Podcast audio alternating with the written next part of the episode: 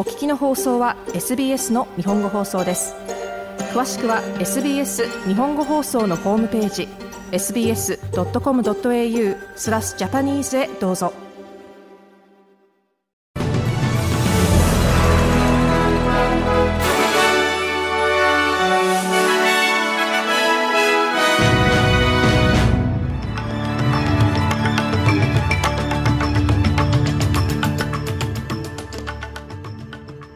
SBS 日本語放送週刊ニュースラップ担当は長尾です。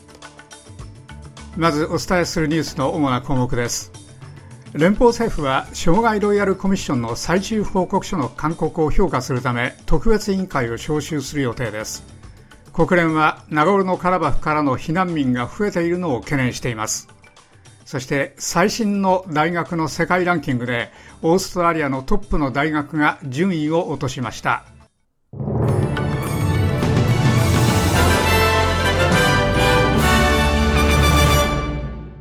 連邦政府は障害ロイヤルコミッションの最終報告書の勧告を評価するため特別委員会を招集する予定です。この12巻の報告書とその222の勧告は4年間にわたる公聴会やプライベートセッション、上申書などの結果です。アマンダ・リシュワース社会サービス省は政府は今日はいかなる特定の調査結果や勧告についても反応しないと言っています。その特別委員会は社会サービス庁が指揮しますが、政府全体の仕事として活動します。ビル・ショートン NDIS 全国障害保険スキーム担当省は、ロイヤルコミッションのレビューは来月彼とラシュワース氏に手渡されるだろうと述べました。What I say to people with disability in Australia is オーストラリアの障害を持つ人々にお知らせするのは、私たちは仕事に取り掛かり、確かにそのロイヤルコミッションとその価値あるストーリーをそれに含めるように使用するということです。私たちはこの国に改善能力があり、その意思があるものと理解しています。そしてその報告書の一部は読むのが陰鬱になりますが、また障害セクターの一部は私たちはもっと多くのことをもっと素早くする必要があると言っていますが、私はこれを国の団結の時として見ています。私はこれをオーストラリアの障害を持つ人々のために私たちが将来を描ける時として見ています。ショートン NDIS 担当省でした。進捗状況のレポートは来年の初めに予定されています。国連によりますと、ナガオルのカラバフからアルメニアへ避難する人々の数が増えているのを深く懸念しているということです。去る日曜日以来、アルメニア当局は7万4千人以上のアルメニア系住民が避難してきたとしていますが、アルメニア系住民はナガルノカラバフの人口の60%余りを占めています。アントニオ・グーテレス事務局長のスポークスパーソン、ステファン・ドゥジャリック氏です。UNHCR は民間人の法と国際人道難民法の全面的な尊重を呼びかけています。UNHCR はまた、さらに民間人の脱出の原因となる行動を控え、彼らの安全と安心、そしてもちろん彼らの人権も保障するようにという呼びかけを繰り返しました。国連のドゥジャリック氏でした。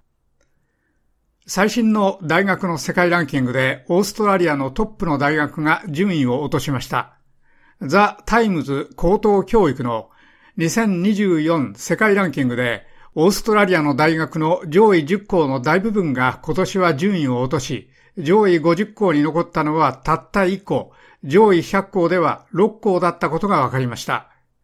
オーストラリアの大学で最も順位が高かったのはメルボルン大学で37位ですが、2023年から3つ順位を落としました。2番目はモナシュ大学で10位から54位に滑り落ちました。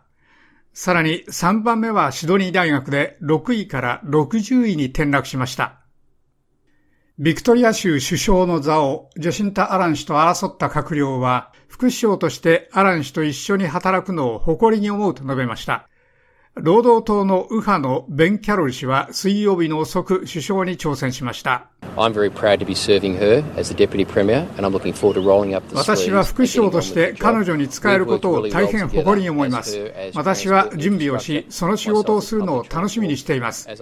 彼女は運輸インフラ担当省として、私自身は公共輸送担当省として、私たちは本当にうまく一緒に働いてきました。前に申し上げたように、私は20年以上ジャシンタを知っています。彼女は同僚というだけではなく友人です。私はその仕事をするつもりです。キャロル氏でした。オーストラリア人は富の格差を経験していて、低所得者が最も被害を受けています。PIP 貧困と不平等パートナーシップとニューサースウェルズ大学の新たな合同レポートでオーストラリアではこれまでの20年にわたって富の不平等が拡大してきたことが分かりました。上位20%の富の平均は最低層の平均の4倍の割合で成長しました。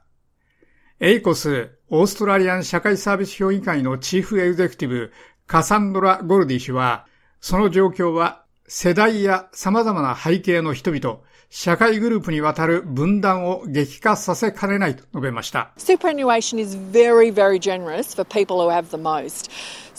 スーパーアニエーションは最もお金持ちに大変気前がいいです。ですから、オーストラリアで不平等と取り組む方法は大変明らかです。これは偶然ではありません。私たちが必要としているのは政策の変更だということです。私たちはそれらを早く必要としており、私たちはそれらを今必要としています。私たちはまず、最も貧しい人々のための収入支援が十分になるように直す必要があります。私たちは一夜にして50万人余りの人々を貧困から引き上げられる方法を証明しました。オーストラリアの人々は貧困は絶対に私たちが直せるものであることを知っています。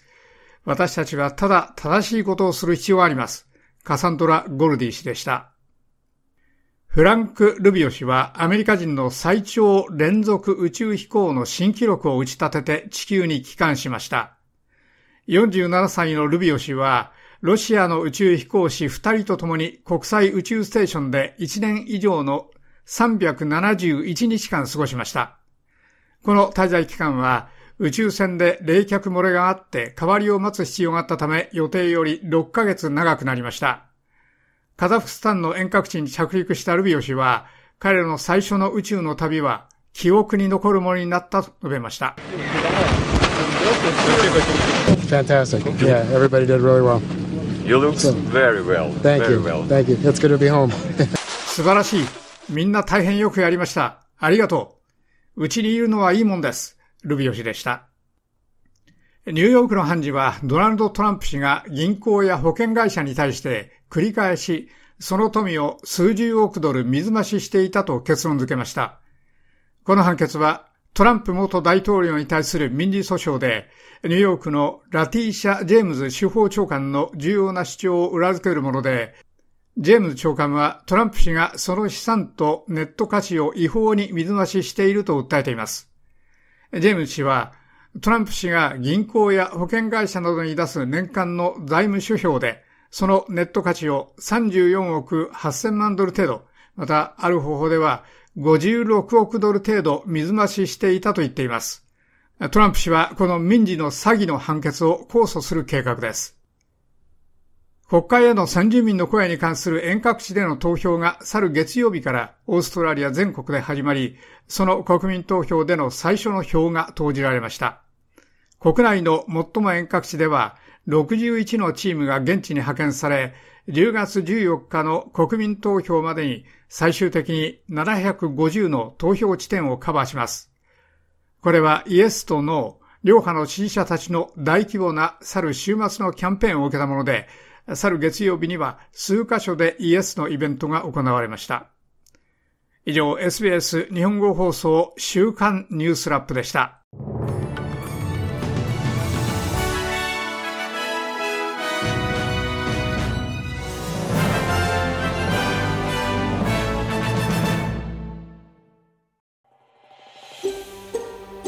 SBS 日本語放送の Facebook ページで会話に加わってください。「LIKE」「いいね」を押してご意見ご感想をお寄せください。